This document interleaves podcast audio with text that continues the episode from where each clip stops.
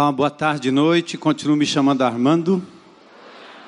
Que bom ver você aqui. Depois dessa crise do combustível, fiquei imaginando quanta gente chegaria aqui a pé ou de bicicleta. Mas também depois eu pensei assim: se tivesse uma última gota de combustível no meu carro, eu iria para junto do povo de Deus, ficar ali orando, adorando, até Jesus voltar, né? Será que vai ser assim, né? Mais para frente, ou daqui a pouco, não sei. Queria convidar você a abrir comigo em Efésios capítulo 6, versículos 10 a 12. Antes de nós fazermos a leitura, eu quero só dizer para vocês que é, esse texto na verdade, é uma palavra de Deus para o meu coração que eu estou repartindo com vocês, porque depois de uma semana tão atribulada, e principalmente o que eu experimentei nesses últimos dias, fui convidado para uma audiência pública aqui no Curió, onde a Visão Mundial, essa organização não governamental que cuida de crianças mundo afora. E eles têm um trabalho muito forte dentro das comunidades mais carentes e têm sido super parceiros da IBC eh, nesse mistério de cuidado com as crianças. E a Visão Mundial, é, eles entraram em contato comigo e me informaram que eles teriam uma audiência pública aqui na comunidade. A princípio seria na paróquia da Igreja Católica aqui, mas parece que o, o, padre não permitiu que fosse lá na paróquia, então mudaram para um outro local, uma outra organização da comunidade, onde a prefeitura de Fortaleza se faria representar e também o Ministério Público para tratar da questão da morte da menina Hannah, quatro anos de idade. Três crianças brincando numa creche, numa casa alugada pela prefeitura. As três crianças desabam num piso que parecia mais uma folha de papel, caíram dentro de uma fossa. Duas crianças conseguem se segurar, se sustentar, e uma submerge aos olhos de pessoas que não tiveram a coragem de entrar para resgatar a criança. E depois de algum tempo ela falece, morre.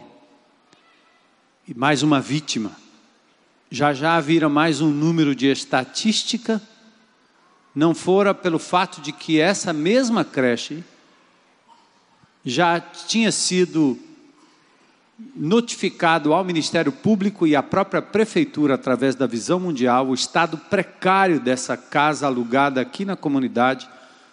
Como precária é a mesma situação de N outras creches e por fim, o Ministério Público decidiu não comparecer, dizendo que talvez o evento tivesse um cunho político. E eu nunca vi nada político com mães chorando. A visão mundial, que não tem nada com política. Um padre, que não tem nada com política, mesmo não estando lá.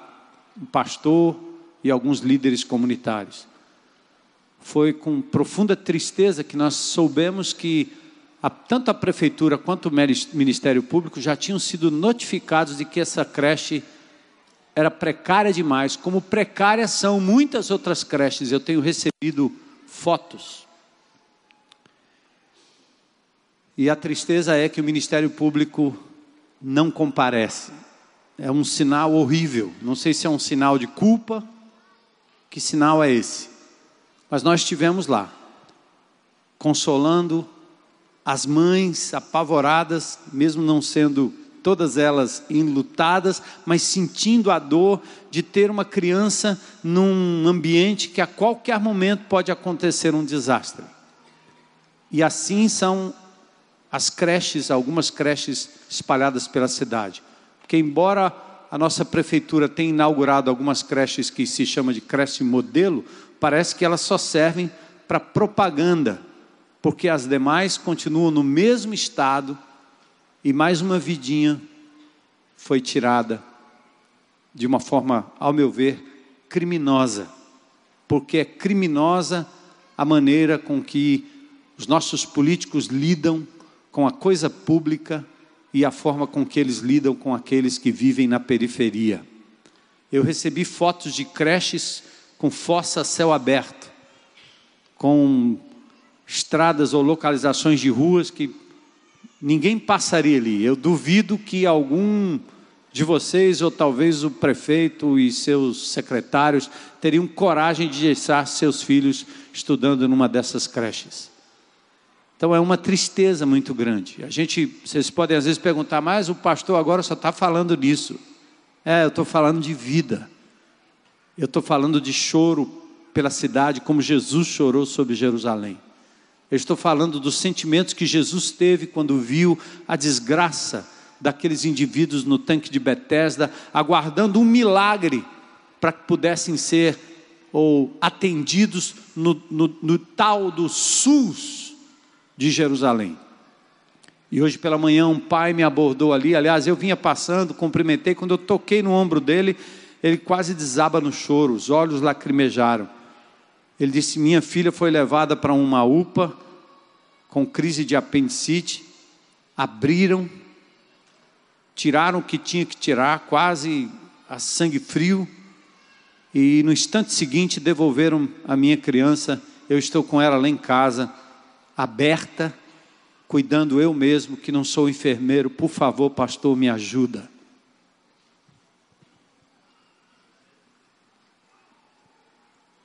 Triste, né? Podia ser minha neta, minha filha, sua filha, sua neta. Mas não precisa ser alguém do nosso sangue para a gente sentir a dor, para a gente ter a responsabilidade de continuar orando para que esses homens sem coração tenham um coração quebrantado pelo Senhor. Orar para que o nosso Deus poderoso interceda, atue, traga justiça, denunciar o mal feito. E nós continuaremos fazendo isso, mesmo que isso nos custe a vida. Não tem nada mais precioso do que cuidar daqueles que Deus cuida. E Deus se importa com os órfãos, com as viúvas, com os pobres, com meninos e meninas que são abandonados ou nas mãos dos, do, dos criminosos, com arma na mão, ou nas mãos dos criminosos com a caneta, a gravata, o paletó e o mandato na mão. É muito triste. Mas o povo de Deus vai continuar se levantando. Louvado seja Deus pela visão mundial, por aqueles homens e mulheres, Márcia, Regis e tantos outros que estão ali lutando, abrindo a boca e intercedendo. Então eu quero pedir que a igreja continue orando intercedendo inclusive por esses governantes. Eles não têm ideia do quanto eles matam e quão criminosa é a nossa política partidária nojenta, que gasta 20, 30 milhões em propaganda para se reeleger ou para ser aliado de quem já se reelegeu, quem sabe, mas não é capaz de gastar poucos reais para acudir uma criança ou crianças que são largadas em creches que talvez nenhum animalzinho de estimação de um desses indivíduos frequentaria aquele tipo de lugar. Então, povo de Deus, nós estamos em guerra, mas nós servimos a um Deus cujo nome está acima de todo nome. Esse Deus é um Deus de misericórdia, mas ele também é um Deus de justiça. É um Deus de amor, mas é um Deus que chama os homens ao arrependimento. E é um Deus que deixou a igreja dele aqui na terra para agir em prol daqueles que não têm voz e levar o evangelho de Jesus a fim de que as pessoas possam ter esperança. Estava falando com a mãezinha da Hannah, agora, agora, agora mesmo, na entrada aqui. Ela me perguntava sobre aquela criança eles frequentavam uma igreja evangélica e a menina vinha para casa dizendo para ela: Mãe, ah, precisamos orar. Precisamos orar. Onde é que está minha filha, pastor? Ela está na presença de Deus. E eu estava dizendo para aquela mãe que se ela não tem nenhuma causa para viver, Deus acabou de dar uma para ela. Através da vida dessa criança, ela pode tornar essa dor numa bandeira para evitar que inúmeras outras crianças morram nas mãos de indivíduos sem coração. Então nós vamos interceder por ela também. Amém, igreja?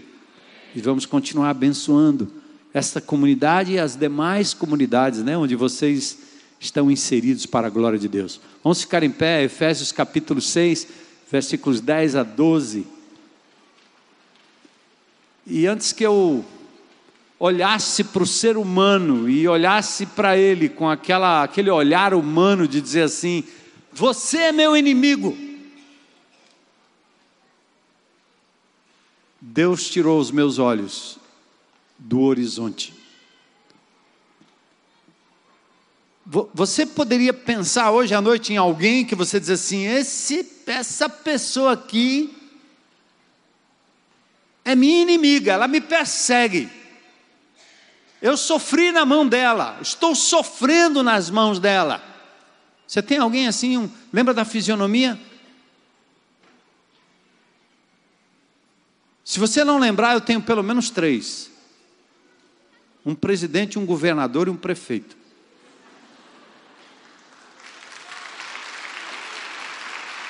É. Porque é isso que né, está acontecendo com o Brasil, com o poder público, com o dinheiro público, com a coisa pública. Vergonhosamente falando. Mas à medida que eu estou olhando aqui no horizonte, dizendo, você é meu inimigo, lembra de Jesus? Ele tinha Judas lá do lado dele. Nem Jesus escapou. Deus nos faz olhar um pouco acima de tudo isso e perceber que o nosso inimigo do maior está para além disso. Verso 10, Efésios 6. Finalmente, fortaleçam-se no Senhor e no seu forte poder. Vistam toda a armadura de Deus para poderem ficar firmes contra as ciladas do diabo pois a nossa luta não é contra pessoas, mas contra os poderes e autoridades, contra os dominadores deste mundo de trevas, contra as forças espirituais do mal nas regiões celestiais. Outra versão completa o verso 13 dizendo: "Portanto, vistam toda a armadura de Deus, para que possam resistir ao inimigo no tempo do mal. Então, depois da batalha, vocês continuarão de pé e firmes para a glória de Deus. Amém? Uh! Obrigado, Jesus. Obrigado pela tua igreja, obrigado pela viva esperança, obrigado porque o Senhor é o nosso castelo forte. Obrigado porque o Senhor é nosso escudo, nossa fortaleza.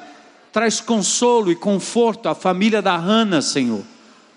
A família de tantos outros que têm tido nesses dias suas vidas ceifadas pela violência, pelo descaso, pelo menosprezo, nos hospitais, nos corredores, nas ruas, nos guetos, Senhor. Pai, misericórdia desta nação, misericórdia desse estado, misericórdia desta cidade, Senhor misericórdia de nossas famílias, de nossos amigos, misericórdia de nós, Senhor. Vem, fala conosco, usa o teu Espírito Santo e tua palavra, Senhor, para que saímos aqui hoje à noite fortalecidos, prontos para a batalha, mas certos de que a batalha pertence ao Senhor. O Senhor é o nosso general. Aliás, o Senhor é o nosso consolo, consolador que há de consolar os nossos corações. Toma, Senhor, como o Senhor já o tem feito, a vida da Ana nas tuas mãos. Ela não será mais um número, porque o Senhor vai usar essa dor e essa vida para a glória do teu nome, para o livramento de muitas outras crianças. Pois nós te pedimos isso em nome de Jesus. Amém. Podem sentar.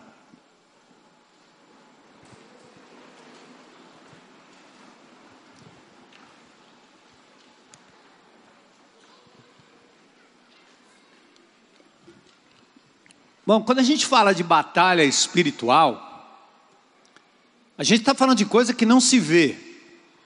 Não estou vendo. O deputado, o senador, o vereador, o prefeito, o governador, o patrão, o funcionário, o vizinho, o amigo, a mãe, o irmão, o filho, o pai, a amante, o amigo, a mulher, o homem, o menino, a menina, o esposo, a esposa, esses têm fisionomia, você está vendo. Mas quando você fala de batalha espiritual e o inimigo por trás de tudo, ah, você não está vendo.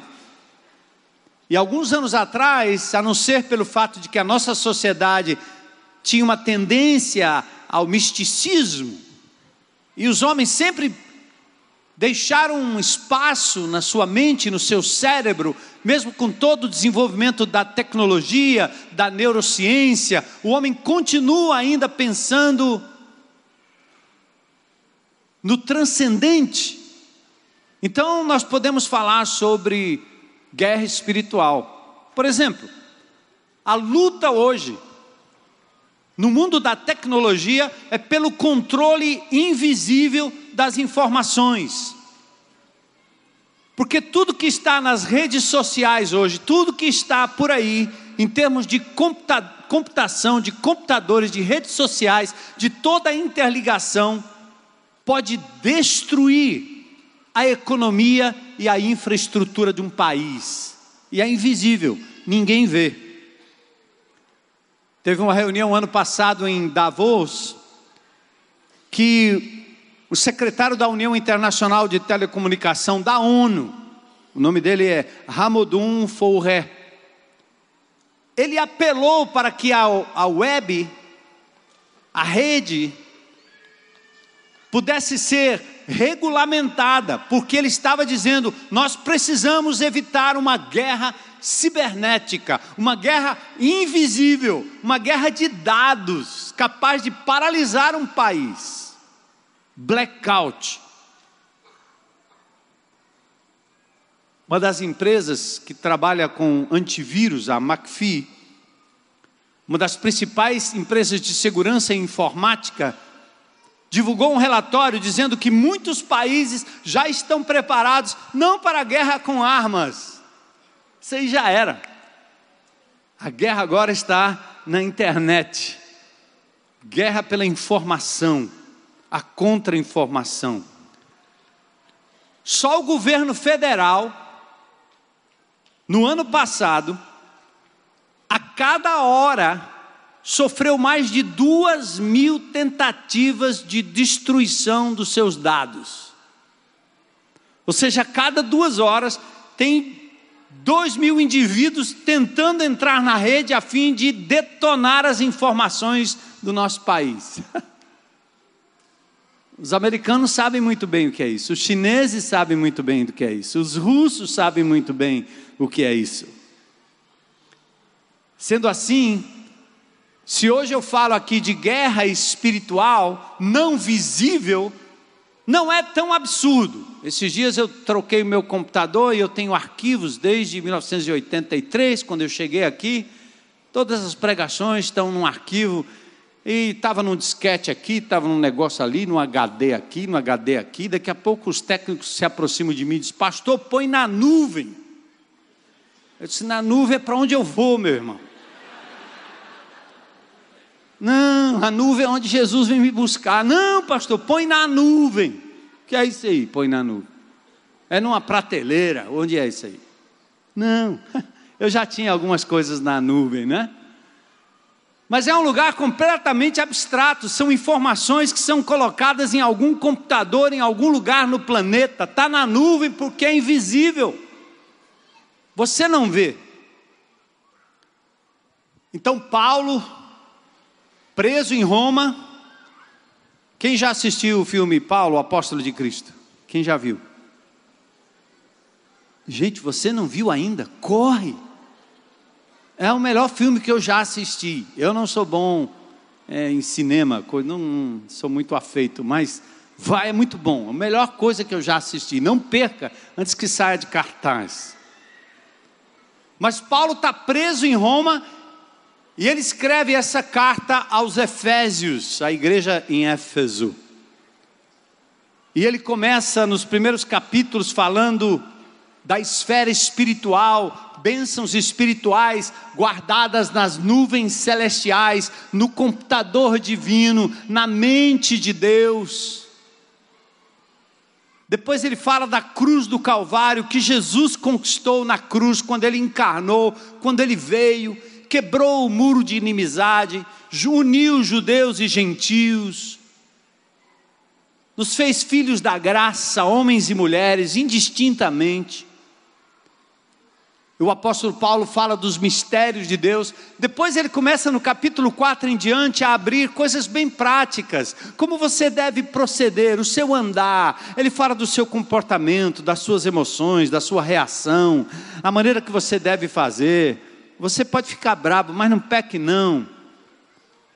Estava compartilhando com a mãezinha ali agora, disse: gente, se fosse minha, uma filha minha, eu não sei o que eu faria, minha reação seria a mais louca possível.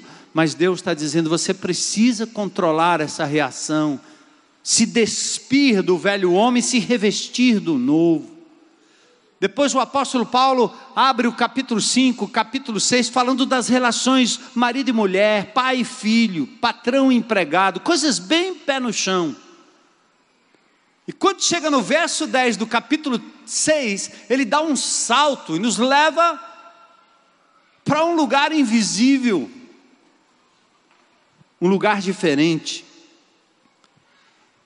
Há uma mudança drástica.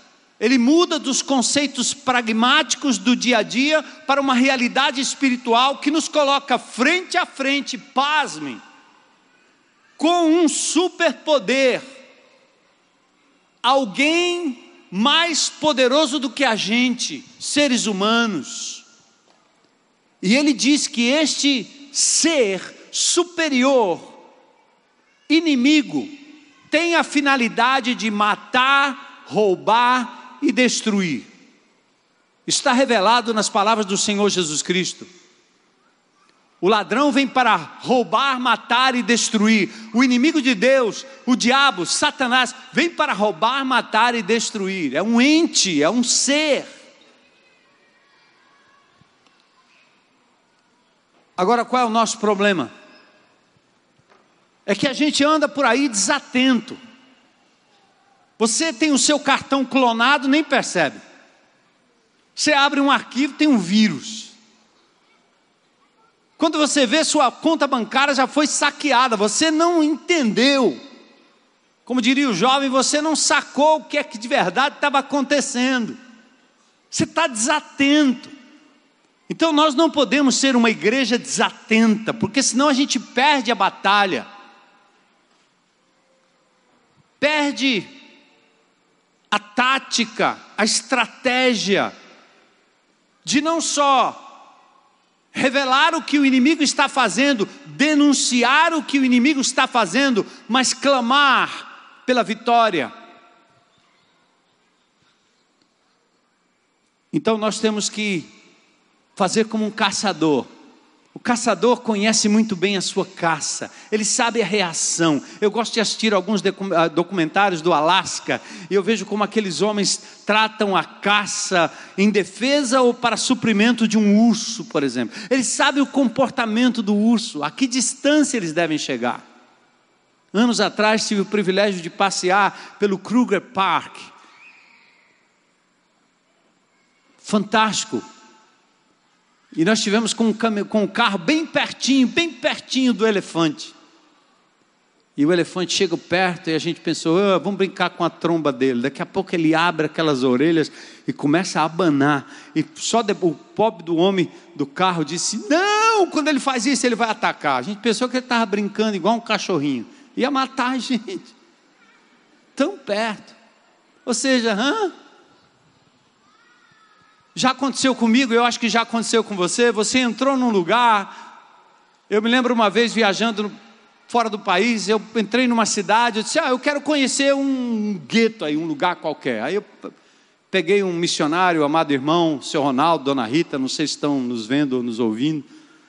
E nós entramos na cidade e eu disse, eu quero ir ali conhecer. E o senhor Ronaldo começou a tremer e gaguejar. Não, não, pode, não pode, não, não.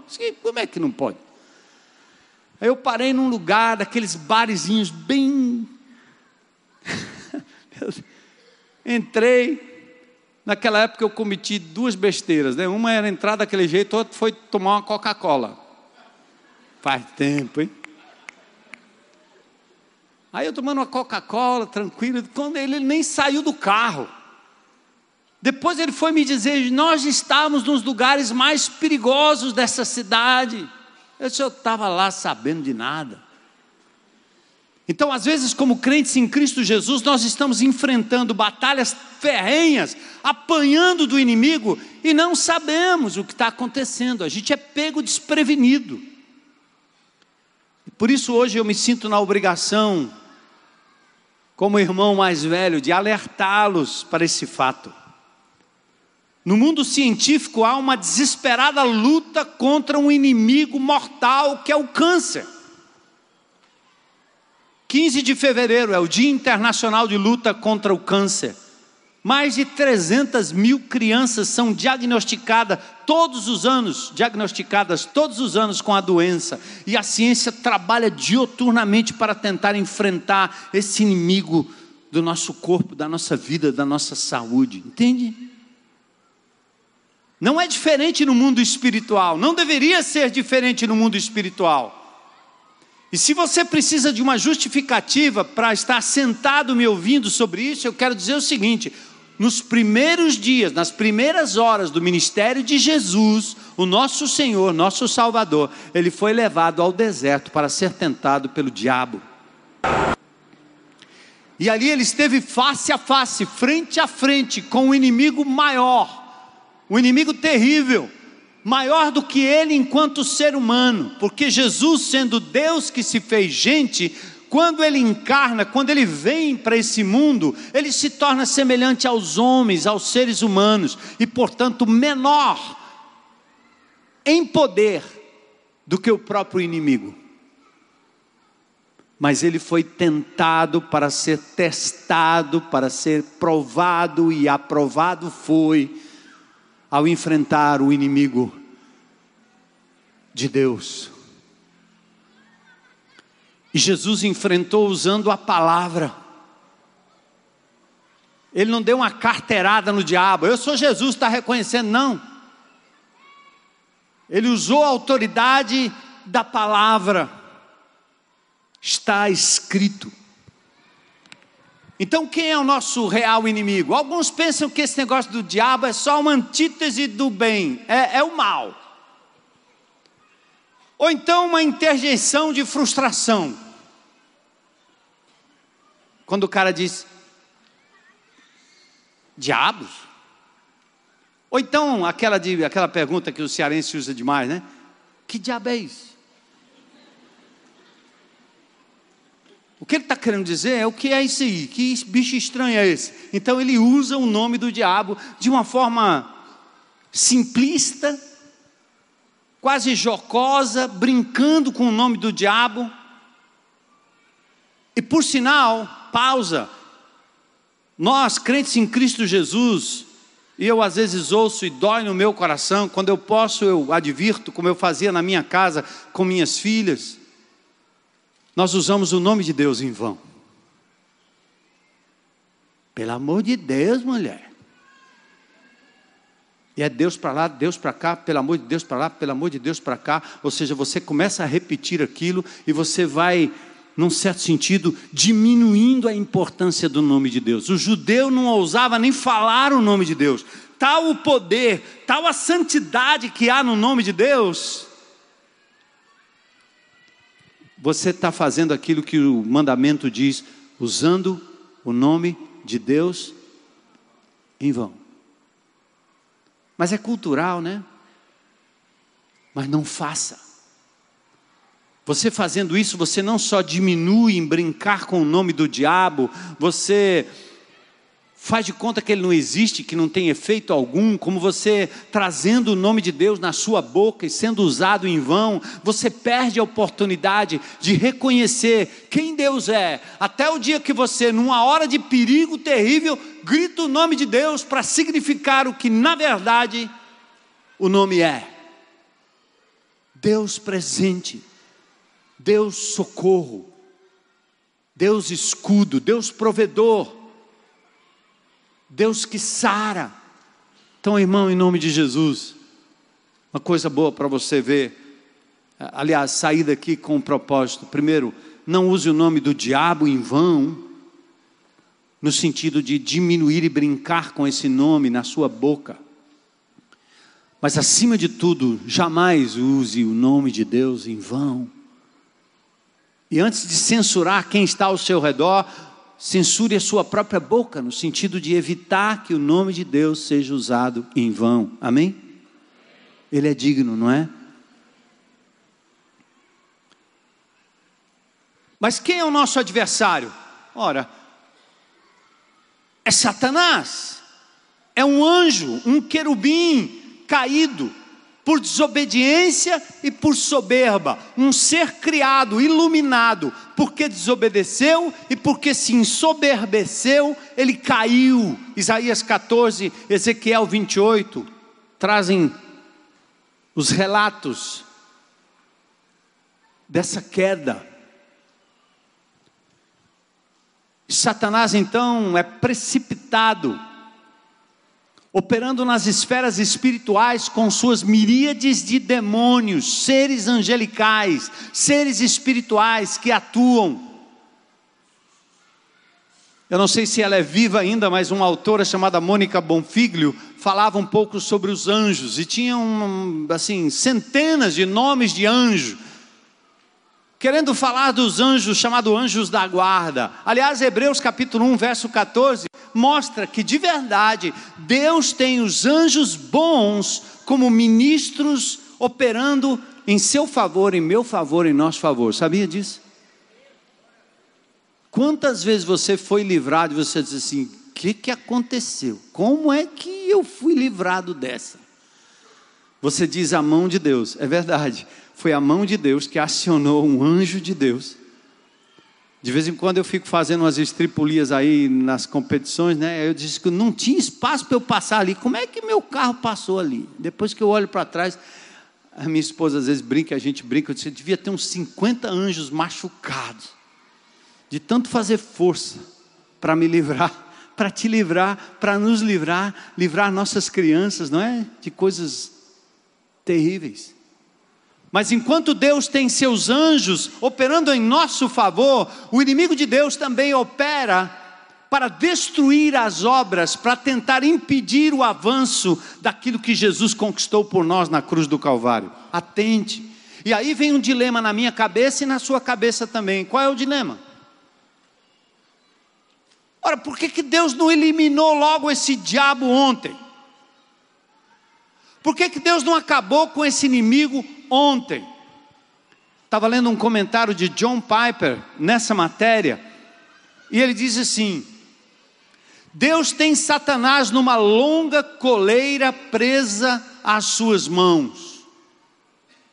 Nada escapa ao controle do Deus Todo-Poderoso. Como um pequeno cachorro, a coleira de Satanás é longa, mas ela ainda está nas mãos do Senhor. É como um peixe fisgado, cujo pescador dá linha e deixa ele ir, como ele fez com Jó. Lembram? Você pode tocar em tudo que Jó tem, porque Jó não tem nada, tudo que ele tem me pertence. Toca lá, pode tocar, não na vida dele. E Deus dá corda para o inimigo, deixa ele ir. Aí John Piper diz: Deus tem Satanás numa longa coleira presa às suas mãos. Ele sabe que quando somos tentados e trazemos as consequências físicas e espirituais dessas batalhas com o inimigo, hein, damos maior glória a Deus, resistindo e por vezes vencendo hoje. Trazemos mais glória a Deus do que se ele simplesmente tivesse tirado Satanás de circulação ontem. Entende? Deus permite que esse ser mal continue existindo, porque Deus tem um cronograma na história. Satanás já tem o seu decreto de derrota na cruz do Calvário, mas será consumado no último dia. Enquanto isso, ele é um instrumento de tentação, mas para o crente em Cristo Jesus, de aperfeiçoamento e de busca da glória de Deus. Porque quando nós nos vemos frágeis, olhando para o homem, não podendo resolver, olhando para o inimigo, não podendo fazer nada, eu não posso matá-lo, eu não posso revidar, eu não posso usar arma, eu não posso desrespeitar, eu não posso fazer nada disso. Então eu estou lutando com um outro inimigo maior do que eu, e nessa hora só tem um jeito de vencer: é clamar pelo nome acima de todo nome, e esse nome é esse nome é? Esse nome é?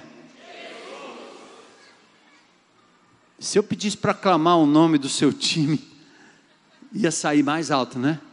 Esse nome é? Amém. Nome acima de todo nome. Entende? Glória a Deus. Então percebe? que Deus não podia tirar essa oportunidade de luta.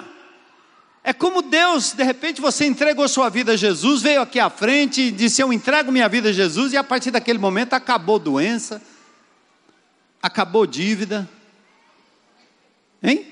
Acabou adversário, acabou traição, acabou, acabou tudo. Pronto, não é assim.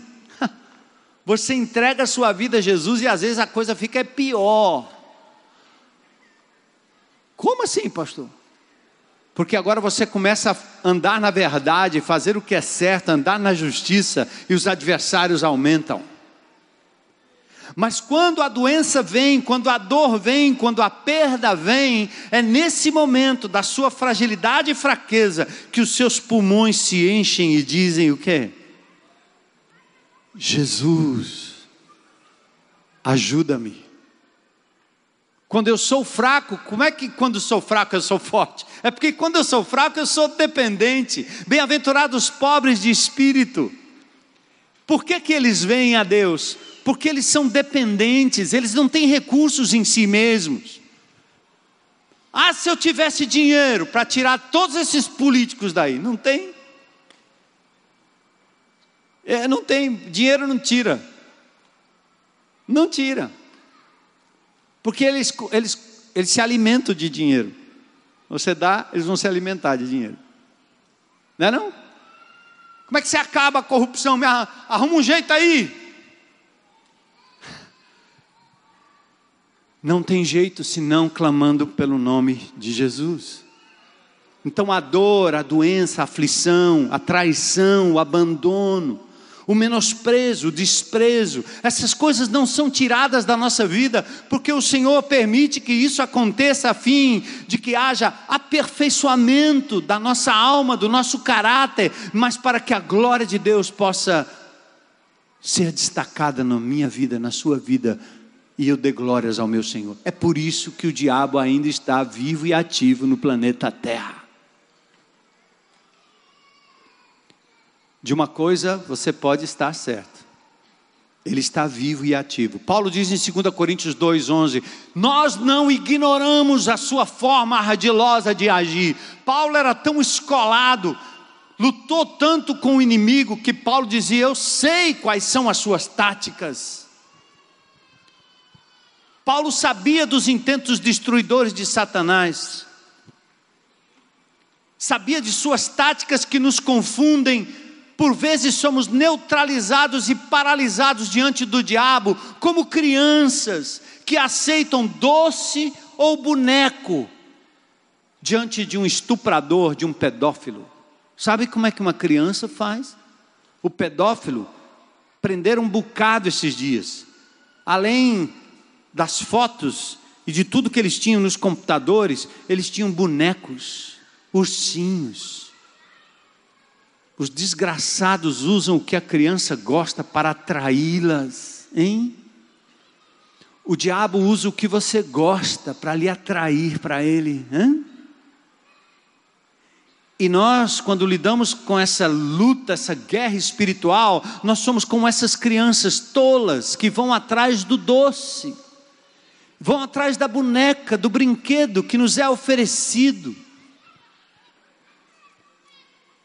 E não temos a força do Senhor, que apegado à palavra disse, respondendo àquele que dissera: Tudo isso te darei se prostrado me adorares.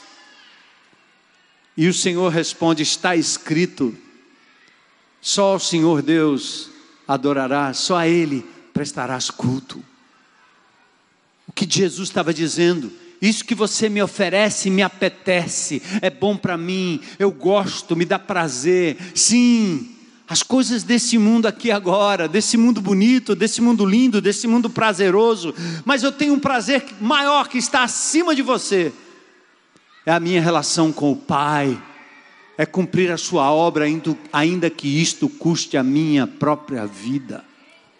Entende como é? Ao examinarmos mais de perto Romanos 6, 10 a 12, eu quero que vocês reconheçam a luta. A luta contra dois inimigos: o inimigo aparente e o inimigo real. O que é o inimigo aparente? É igual o jogo de videogame, né? Ou então aquele jogo de, de tabuleiro, né? War, guerra. Eu conquistei a Europa, eu conquistei a Ásia. Conversa, isso é só joguinho. Nada a ver. Esse é o jogo da mentirinha, é o jogo da sobrevida, é o jogo que você ganha a vida no joguinho eletrônico. É, isso aí é a guerra virtual, não existe. Outra é a guerra real, aparente, é a bala, é o prejuízo, é o cheque sem fundo, é a traição do marido, é a traição da mulher, é o filho viciado, é a criança abandonada, é a viúva desprezada, é o país carcomido pela corrupção. Esse é o real, essa é a vida real aqui. O inimigo aparente, ele impõe duplo fracasso na gente. Por isso, Paulo diz: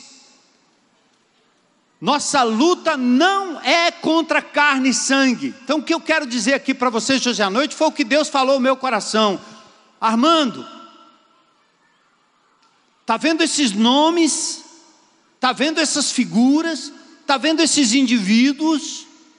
A sua luta não é contra eles, porque eles são os inimigos aparentes. Eles são as marionetes nas mãos de um inimigo maior. Eles têm culpa, pagarão por seus erros, a justiça de Deus cobrará deles, mas Deus está me dizendo: tem um inimigo maior por trás de tudo isso. Erga a tua cabeça.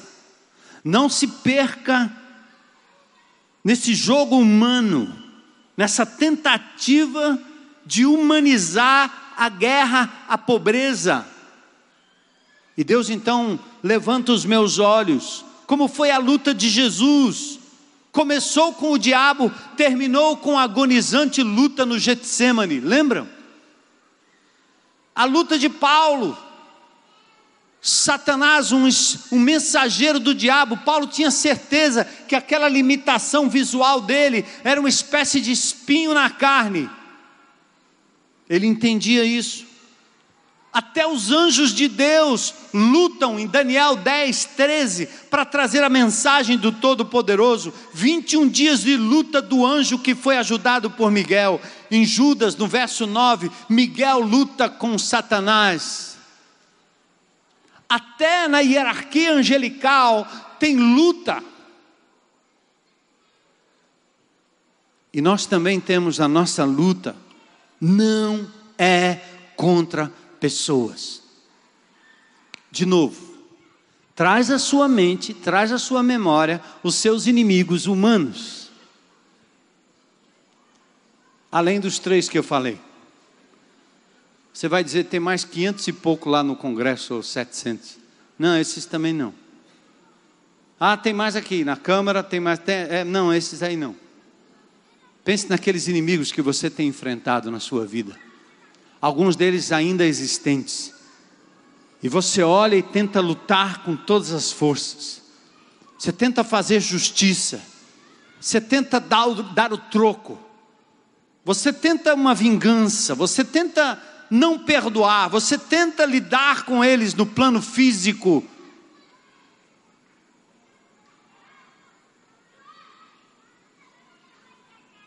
Mas Deus está dizendo: é para além disso, meus filhos, é para além disso. Nossa luta não é contra a carne e sangue. Meus inimigos nem sempre serão os homens, a família, os parentes, os amigos, os colegas de classe, os vizinhos, o marido déspota, o governo injusto, as estruturas humanas, Apesar das limitações e da oposição humano, é, humana, elas não representam muito ante o terrível inimigo com quem lutamos na caminhada. Por isso, Jesus disse: Não tenham medo daqueles que matam o corpo e não podem matar a alma.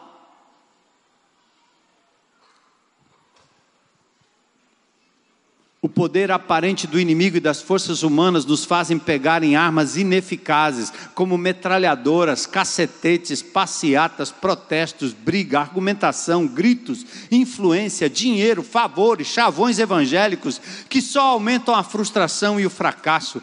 Temos que aprender a amar o inimigo aparente e começar a lidar com coragem e determinação com estas entidades espirituais que nos cercam. E isso significa apego a Deus, a Sua palavra e viver em comunhão com seu povo. O diabo provoca em nós essa preocupação com o inimigo aparente. Você pensa que o seu marido é seu inimigo, seu filho é seu inimigo, seu pai é seu inimigo, seu patrão é seu inimigo, seu colega é seu inimigo. Não é não.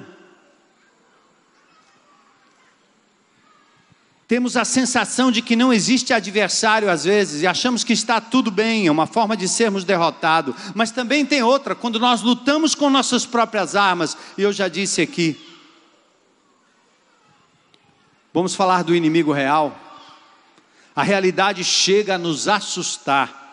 Paulo encerra sua epístola com uma advertência realista e assustadora. Ele está dizendo assim: enquanto você procura construir, edificar a sua vida cristã, Satanás e seus demônios estão lançando mísseis destruidores sobre a sua vida, sobre a sua casa, sobre sua família, sobre os seus negócios, sobre o seu bairro, sobre a sua comunidade, sobre a sua cidade, sobre o seu país. Efésios 6,16.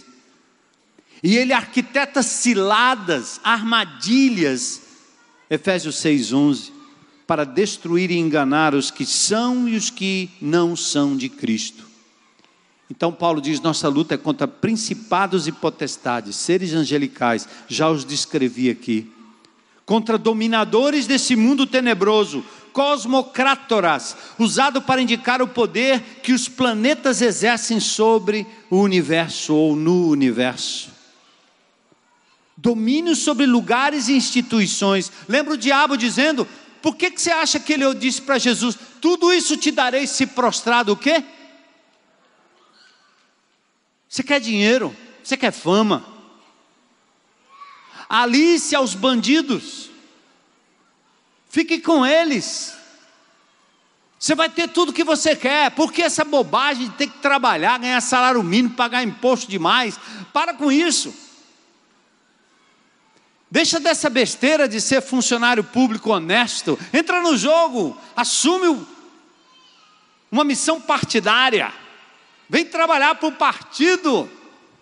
E muitos crentes em Cristo Jesus fazem exatamente isso.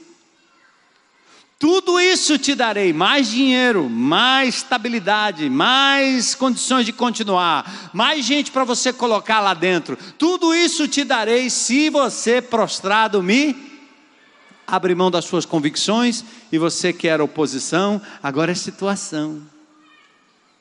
Antes não prestava, agora é legal.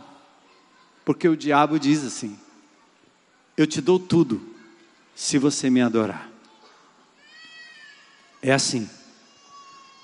Paulo diz: há um Deus desse século.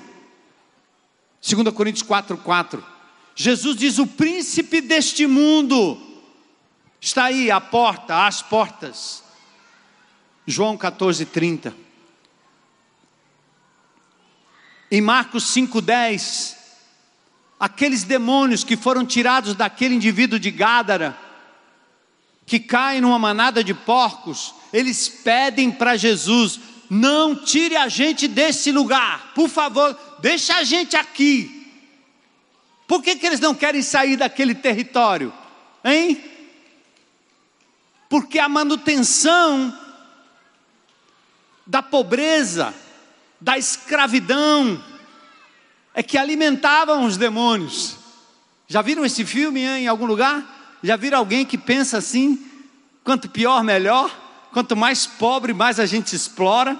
Quanto mais desgraçado, mais a gente ganha, hein? Porque você mantém o povo na pobreza e depois, em época de eleição, você vai lá com um dinheirinho, com 30 real, 40 real, hein?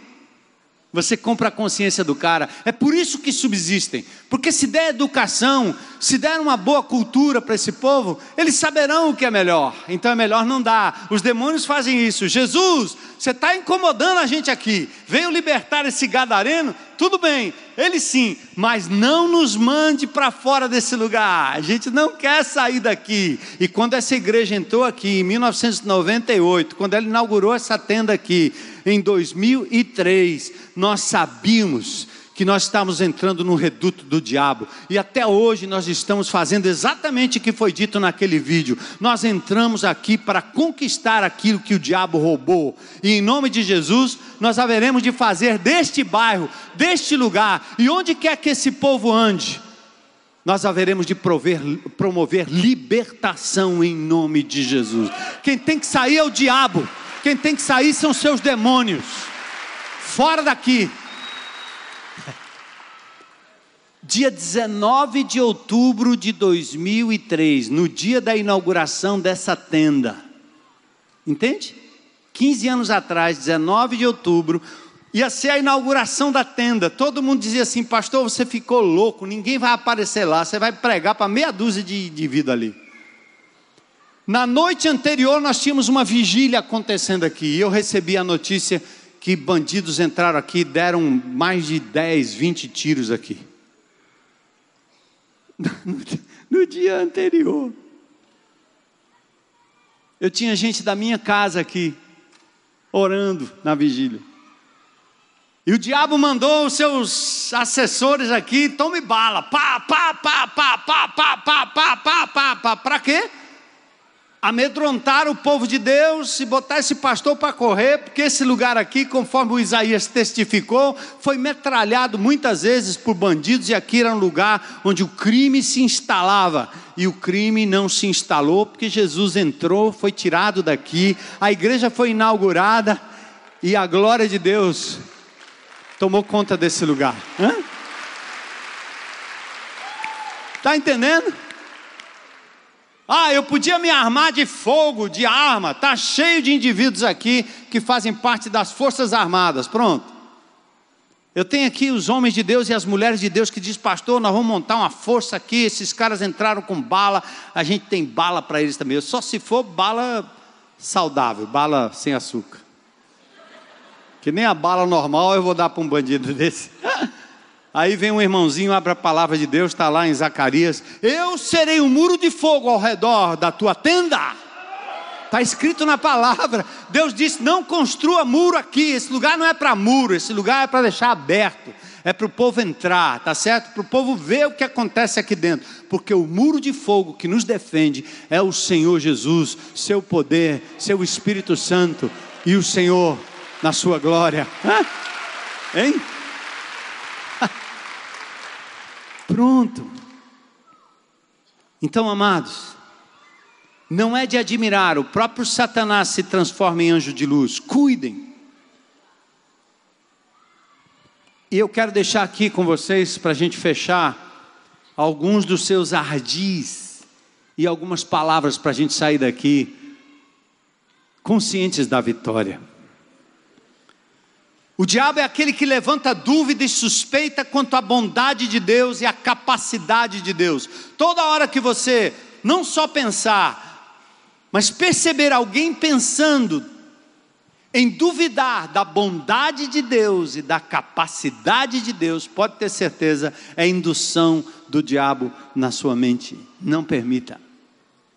Ele fez isso com Adão, com Eva. Com Jesus, ele apelou para a necessidade biológica, ele apelou para a necessidade emocional. Prova o amor de Deus, pula daí, vê se ele te ama mesmo. Em Jó, ele mexeu com os bens, e a mulher disse: Você acha? Aliás, Satanás disse para Deus: Você acha que Jó te teme mesmo? Ora, com tudo isso que ele tem, hum. Satanás é aquele que destaca os seus prontos fracos. Satanás é aquele que quer olhar para você e dizer assim: você, você me deve, você me deve. Por que, que o Evangelho não limpa o nosso Congresso e não limpa o nosso país? Porque há evangélicos demais comprometidos com o diabo. Porque não lavam, não limpam suas vidas, não renovam, não deixam a mentira, não deixam a dívida, não deixam o adultério, mas se lambuzam com todas essas coisas, o diabo vai e diz assim: aí, quem é você? Você vira parente e amigo do Eduardo Cunha, que subiu no púlpito de pastores, pregou nas igrejas, que deu dinheiro para as igrejas como dinheiro nós teríamos para construir isso aqui e muito mais, se nós simplesmente dessemos as mãos a indivíduos corruptos. O diabo faz isso. Mas o Senhor já agiu em nosso favor. Ele induz ao engano e à religiosidade hipócrita. Lembra de Ananias e Safira? Disseram que ia dar para o Senhor algo, depois disseram: não é muito, vamos tirar, ninguém está sabendo. Por que encheu Satanás o teu coração, Ananias? Disse Pedro a ele. Ele induz a traição, como Judas. Ele oprime com doenças físicas, emocionais e espirituais. Atos 10, 38. Ele promove a leviandade de pessoas. 1 Timóteo 5, 15 ele alimenta o mau temperamento, a ira, o engano, a mentira, o roubo. Ele persegue a igreja, ele levanta opositores do Evangelho. Mas eu quero terminar agora com algumas coisas que você precisa saber hoje à noite. Alguns textos bíblicos. Ele é o nosso adversário. 1 Pedro 5, ou 1 Pedro 5,8 diz: Sejam sóbrios, vigiem. O diabo, o inimigo de vocês, anda ao derredor como leão, rugindo, procurando a quem possa devorar. Cuidado. Se Jesus e Paulo viveram em constante guerra contra o inimigo, por que, que vai ser diferente comigo? Por que vai ser diferente com você? Não vai ser diferente, não é diferente, a não ser que você esteja anestesiado e como criança, chupando a bala que o inimigo está usando para lhe devorar, lhe neutralizar como homem, como mulher de Deus. Não permita.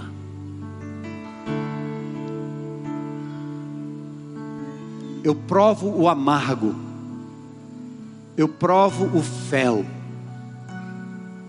mas eu não vou me render àquilo que o inimigo me oferece eu não vou negar o meu Senhor. Você também não vai. Um bom conhecimento do adversário e um respeito sadio pela sua capacidade são imprescindíveis para a vitória na guerra. Se subestimamos nosso inimigo espiritual, não sentiremos a necessidade da armadura de Deus. Para quê?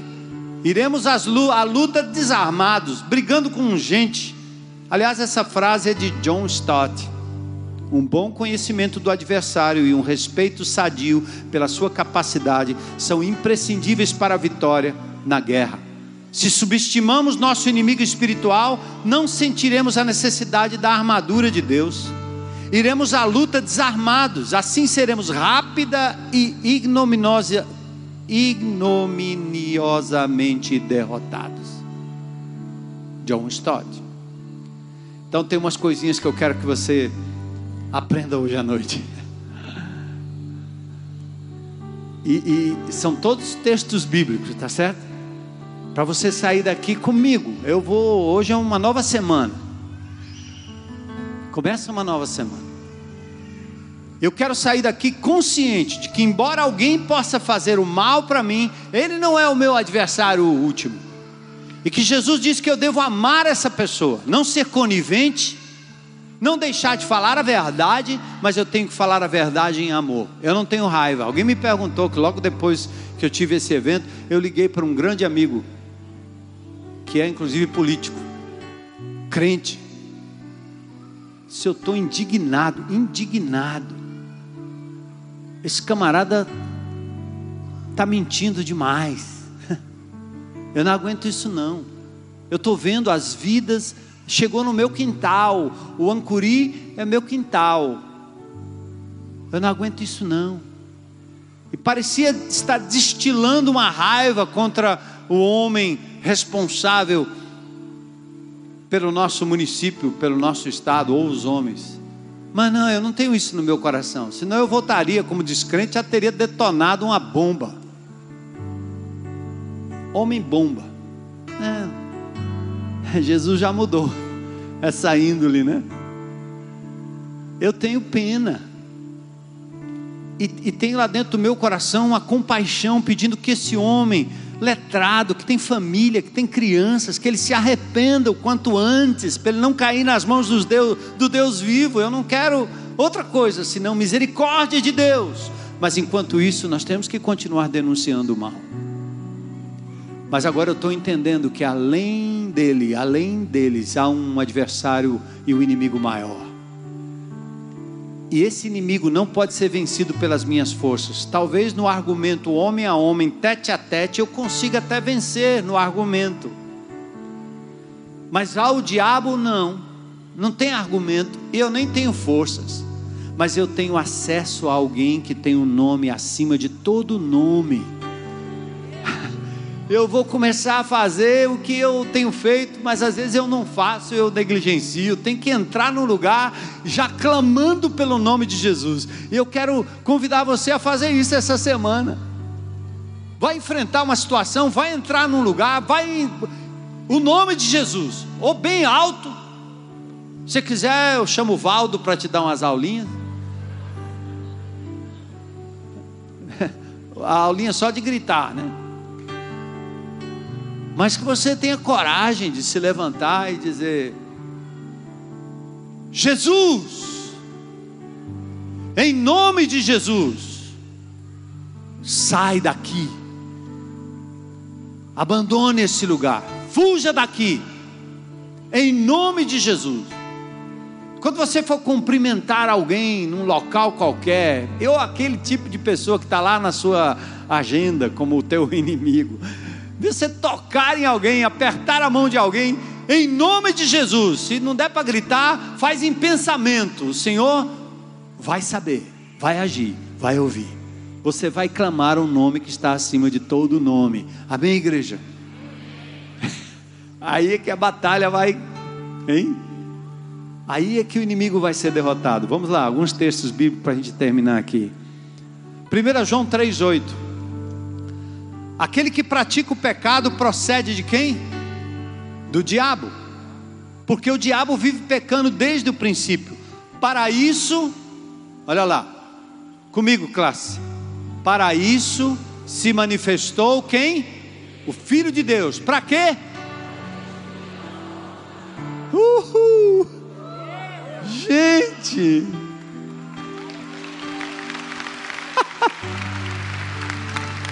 Aí você pergunta assim: por que, que ele não destruiu logo tudo? Porque ele está querendo que você use o nome dele e vá destruindo essas obras, uma a uma. Amém? Nós somos seus exércitos, seus embaixadores, amém? Então nós vamos andar destruindo as obras dele. Ah! Glória a Deus. Outro. Colossenses 2,14. Diz que na cruz do Calvário, Jesus Cristo cancelou o escrito de dívida. Sabe o que é isso aí? O diabo passa na tua casa e diz assim: Você me deve na minha bodega. O diabo é um agiota, desgraçado. Ele olha para você e diz: Você está me devendo. Você não resolveu aquela coisa. Você está entrando na internet e vendo aquelas porcarias lá, eu estou te vendo. Você está me devendo. Aí você fica fraco, sem argumento. Você fica igual esses indivíduos que não estão fazendo efeito na política do Brasil, porque eles têm rabo preso com o diabo. E o diabo, ele, ele tem esse lance de peneirar você e fazer com que o mal prevaleça. Eu vou te dar a fórmula hoje. Quando Jesus entrou no tribunal e o diabo mostrou a sua ficha, a minha ficha, suja. Jesus disse: quanto é que ele deve? O diabo disse: é tanto dinheiro que ele não pode pagar. Jesus disse: eu pago com o meu sangue, com a minha vida. Ah? Talvez tenha uma pergunta anterior aí. O diabo deve ter perguntado, Jesus deve ter dito para ele assim: Quanto eu te devo? O diabo olhou na ficha de Jesus e disse: é, Você nada. Disse, então eu pago com a minha vida, com o meu sangue. Amém? O escrito de dívida que você tinha diante dele foi rasgado pelo Senhor Jesus Cristo na cruz do Calvário. Levanta a tua cabeça para de pecar, para que o diabo não fique colocando o dedo no teu nariz. Ande em integridade de vida e nós vamos ver esse país sendo transformado, pessoa a pessoa, repartição a repartição, viela a viela, família a família. Amém? Tudo isso em nome de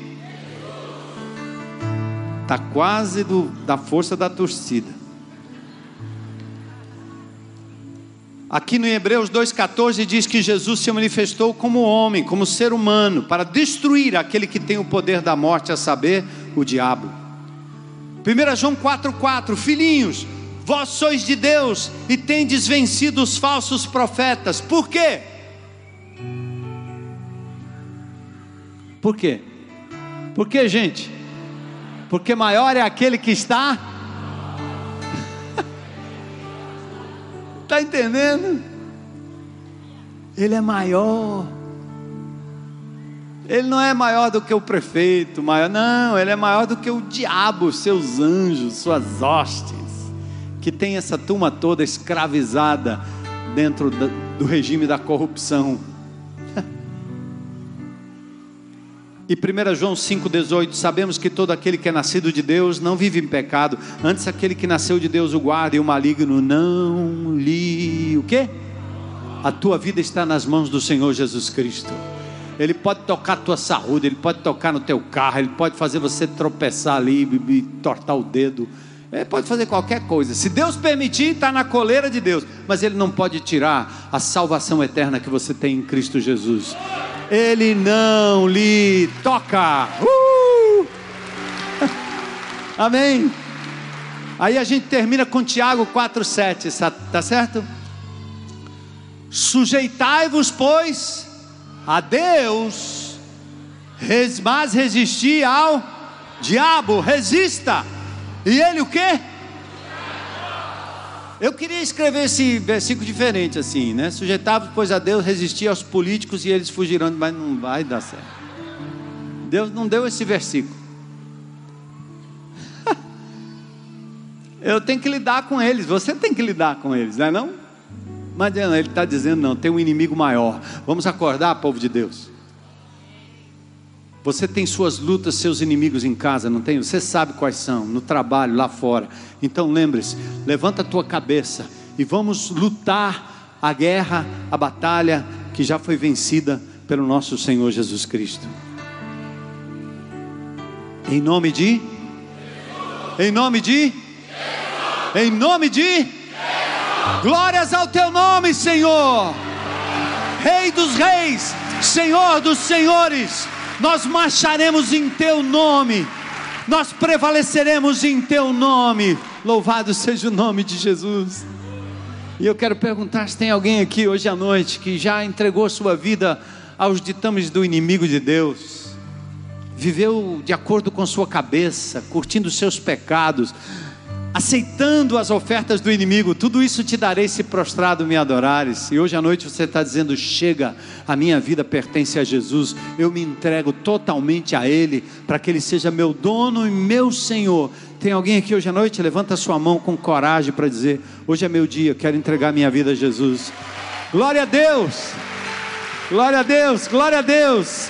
Mais alguém? Coragem para dizer: sou eu, sou eu, eu quero entregar minha vida a Jesus hoje. Se você está nos vendo pela internet, faça a sua decisão aí agora, em nome de Jesus. Alguém mais? Vamos ficar em pé e vamos adorar o Senhor. Vamos sair hoje à noite com um cântico de vitória, de vitória no nome precioso que está acima de todo nome, o nome de Jesus. Ore, imponha as mãos, consagre, clame pelo nome de Jesus essa semana, porque a batalha é do Senhor, a vitória é dele, para a glória de Deus. Amém.